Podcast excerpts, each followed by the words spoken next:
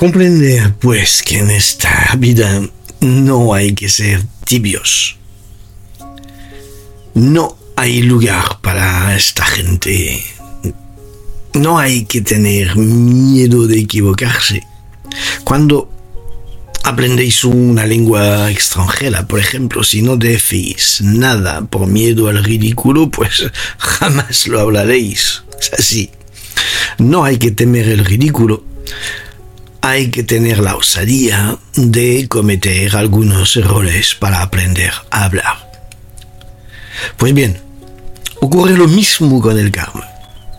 No hay que paralizarse por el miedo a cometer faltas que tenemos que reparar, ya que a medida que intentamos dar una finalidad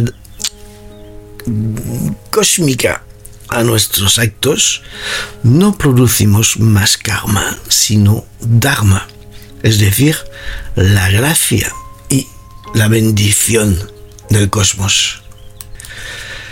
Saber que es imposible escapar a la ley de causa y efecto.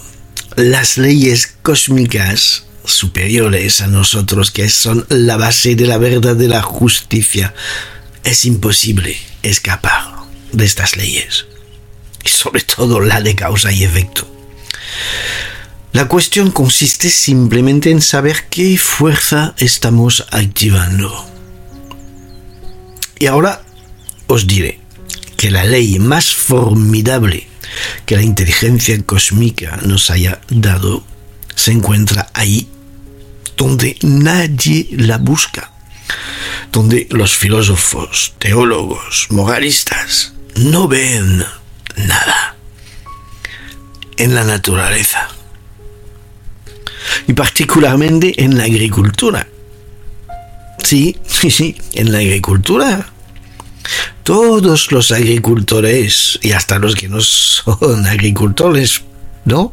Saben que donde plantan una higuera no recogerán unas uvas, sino unos higos. Que en un manzano no, no van a encontrar peras.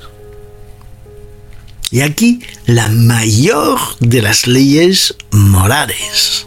Recorremos lo que hemos sembrado.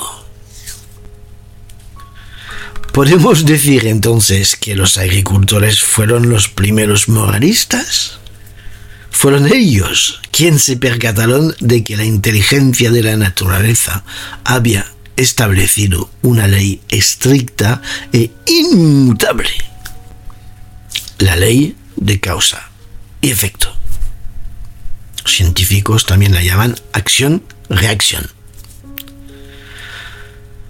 Después, al observar la vida de los seres humanos, encontraron esta misma ley.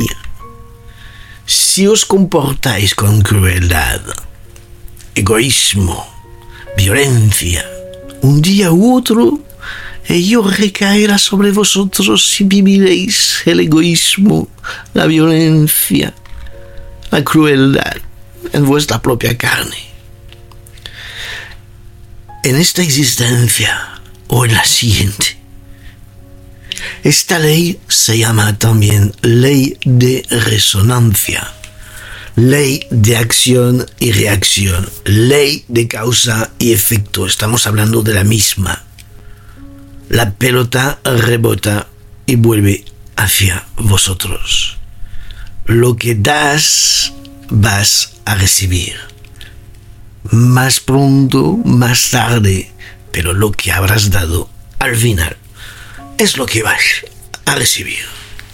Fácil, ¿no? Recogeréis lo que hayáis sembrado, así de fácil. Si estudiamos detalladamente esta ley fundamental, si ampliamos su significado, se transforma en un sistema rico y profundísimo, ya que cada verdad esencial tiene aplicaciones en todos los planos. Explicada en detalle, esta ley genera todo un sistema filosófico Ahí, porque la religión en sus aspectos, algunos aspectos, están rica en normas y preceptos. Pero en el fondo encontramos que el origen de todas esas reglas es una sola ley. Recogemos únicamente lo que hemos sembrado. Creerlo, verificarlo, vivirlo, constatarlo. A continuación de esta ley añadimos otras igualmente verídicas, a modo de extensión, de ampliación en el plano filosófico. Por ejemplo, las palabras de Jesús, ¿eh? este tipo que se hizo tan famoso. No hagáis a los demás lo que no queréis que os hagan a vosotros. ¿Es tan complicado esto? ¿Comprender y aplicar esto? Pues estas palabras no son más que la prolongación de esta ley de causa y efecto. Los que niegan y rechazan esas leyes fundamentales, pues se alejan cada vez más de la verdad. Su alma está desgarrada por la duda, la incertidumbre y la existencia les golpea profundamente. Sin embargo, la verdad es muy simple. Está allí, delante de ellos. No la ven porque no quieren verla, no la quieren comprender. ¿Por qué? Porque están atrapados en su sistema egocéntrico, su sistema mental emocional inferior. ¿Por qué los pensadores actuales no quieren reconocerla y proponen toda clase de nuevas teorías que están en desacuerdo con la inteligencia cósmica? Es absurdo. Es completamente absurdo. Para hacerse los guays, para vender libros, inventan unas teorías que dan pavor. De verdad, qué tristeza. No les seguís. Mirar, aprender, a comprender y a observar el funcionamiento de esta gran ley en muchísimos planos, causa y efectos. Dejamos este mini capítulo aquí para hoy. Hasta mañana con el siguiente.